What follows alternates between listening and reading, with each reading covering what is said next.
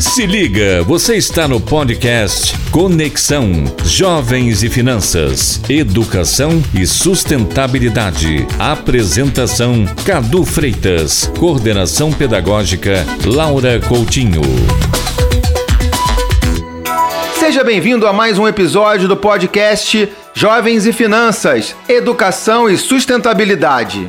No episódio de hoje, vamos falar sobre comprar à vista ou a prazo e também sobre empréstimo e financiamento. Este episódio foi inspirado pelos livros Educação Financeira nas Escolas do Ensino Médio da Estratégia Nacional de Educação Financeira, ENEF. Para saber mais, acesse o site www.videdinheiro.gov.br. Eu sou Cadu Freitas e estou ao lado da professora Laura Coutinho, que é educadora financeira e coordena esse podcast, uma iniciativa da CVM Educacional. Quando vamos às compras, sempre vem aquela dúvida: vale comprar à vista ou a prazo? E mais, tô de olho no meu carro novo. Será que é melhor pegar um empréstimo no banco ou fazer um financiamento?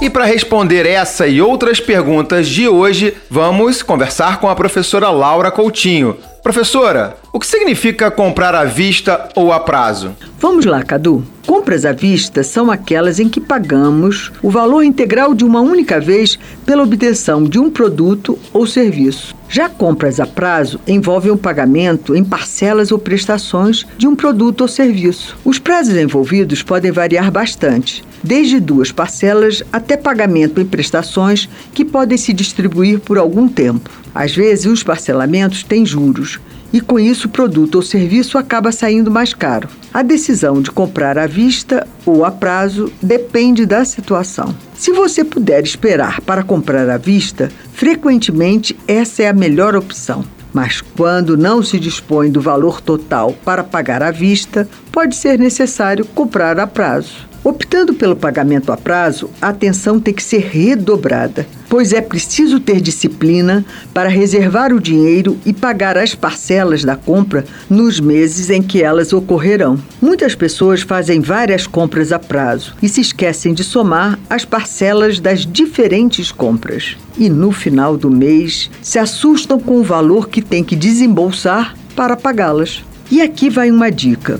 Algumas lojas anunciam que o valor a prazo é igual ao valor à vista. No entanto, sabemos que na compra a prazo há juros embutidos. Portanto, vale a pena insistir com o gerente sobre a possibilidade de um desconto para compra à vista. Perfeito. Agora, existe alguma situação onde a compra a prazo pode ser uma boa opção? Existe sim, Cadu. Um exemplo é quando alguém compra um produto que serve como instrumento para desempenhar determinada função como um carro para trabalhar como motorista ou uma câmera para trabalhar como fotógrafo. Em situações como essa, se a pessoa não tem o recurso, vale a pena a compra a prazo. No entanto, ao planejar a compra, ela deve estimar o quanto receberá por seu trabalho e se isso será maior do que pagou na compra, incluindo juros do parcelamento, se for o caso. Professora Laura, até aqui deu para entender, mas tem um outro dilema. Faço financiamento ou um empréstimo? Cadu, para começar, vamos ver a diferença entre financiamento e empréstimo. Um financiamento ocorre quando uma organização, normalmente uma instituição financeira, viabiliza o pagamento de um produto ou serviço, emprestando dinheiro sobre o qual cobrará juros. Como exemplo, temos o financiamento da casa própria, a compra de um carro, entre outros. Vale notar que algumas lojas comerciais também fazem financiamento.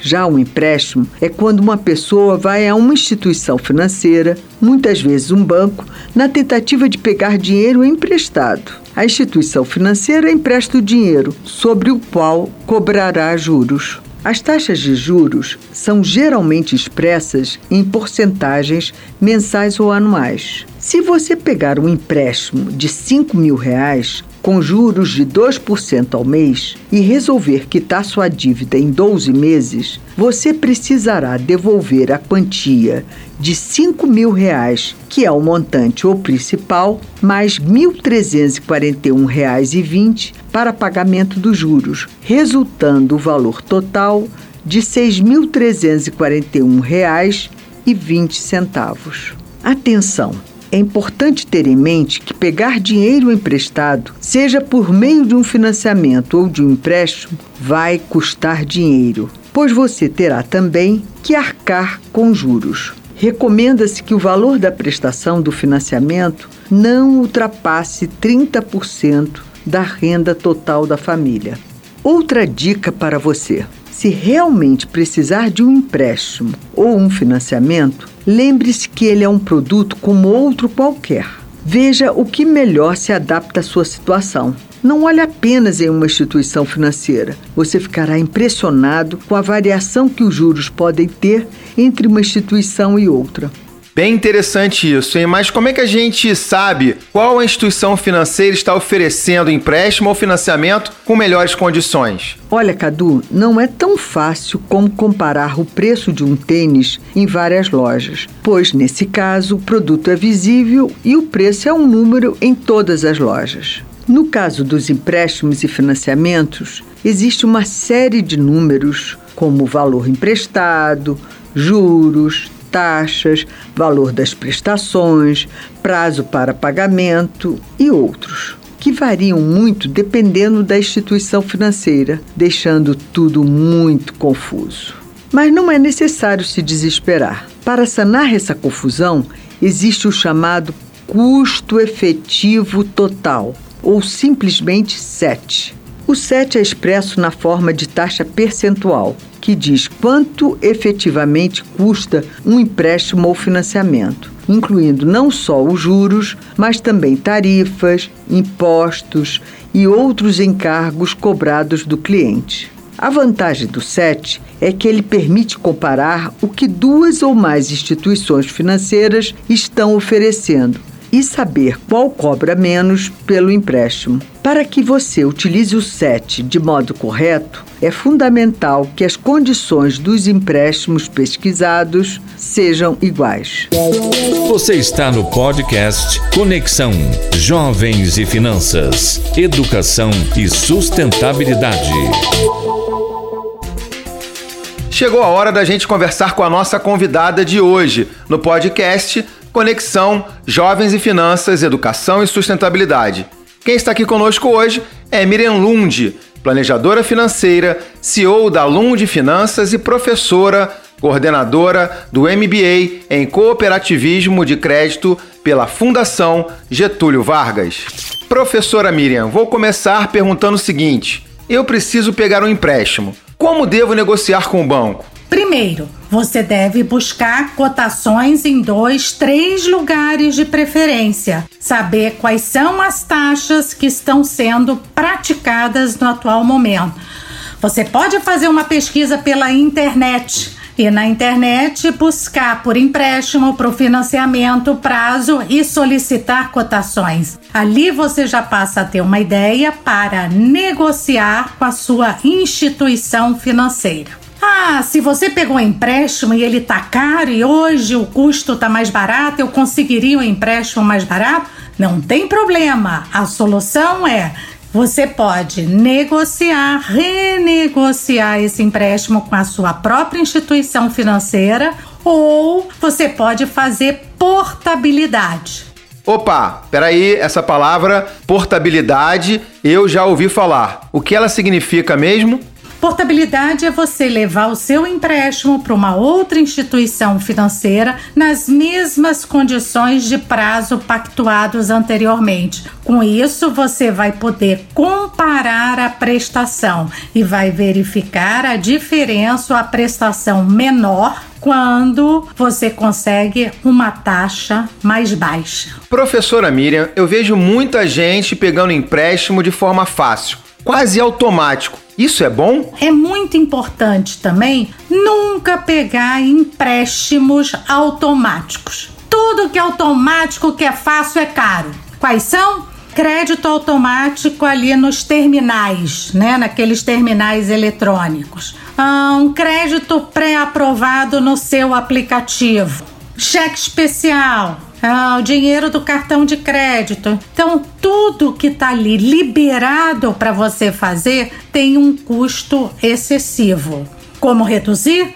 Então, nunca faça o automático. Sempre vá ao gerente da instituição ou num banco digital, solicite um empréstimo no valor desejado, no prazo que você gostaria de pagar e busque as taxas, né? Então, mediante as taxas definidas pelas instituições, então você vai verificar como é mais barato fazer um empréstimo diretamente com o gerente, diretamente com a instituição, com uma análise de crédito naquele momento. Ah, tem mais um detalhe. Tem alguma coisa que não posso deixar de informar ao gerente na hora de pegar o empréstimo? Lembre-se que você deve dar três informações. Primeiro, o valor que você quer para que que você quer e como pretende pagar e três, de onde vai sair o dinheiro para você pagar esse empréstimo. Com essas é, respostas, né, você vai ajudar o banco a lhe dar um crédito mais barato, vai ajudar o seu gerente a lhe dar uma condição melhor na aprovação pelo comitê de crédito. E o prazo, hein? A senhora tem alguma dica para isso? Faça sempre pelo menor prazo possível. Realmente me atrapalhei, preciso de dinheiro. Então pegue por seis meses, no máximo por oito meses, se puder por três meses. Quanto mais rápido você se livrar, melhor né? Melhor vai ser a sua vida, as suas condições. E fazer sacrifício por uns meses é mais fácil do que fazer sacrifício por muitos meses. E para fechar, professora Miriam, eu já ouvi falar sobre superendividamento. A senhora pode explicar um pouco mais sobre isso? O que, que é esse superendividamento? É quando você pega um empréstimo pequeno para cobrir algum negativo que você fez, algum imprevisto e não previu de onde vai tirar o dinheiro para pagar. Aí no mês seguinte vai faltar dinheiro e aí você pega outro empréstimo e aí você começa a pegar novos empréstimos para pagar empréstimo.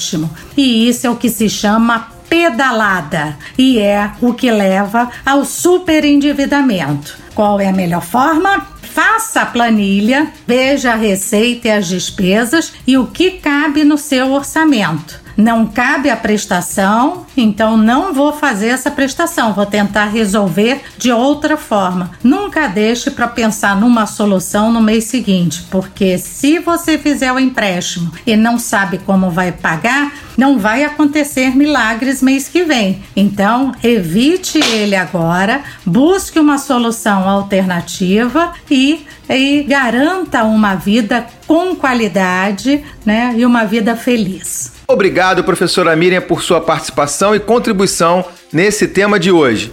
Obrigado também à professora Laura Coutinho por mais um episódio de conteúdo enriquecedor. Até o próximo Conexão Jovens e Finanças, Educação e Sustentabilidade. Ah, e compartilhem nas suas redes sociais.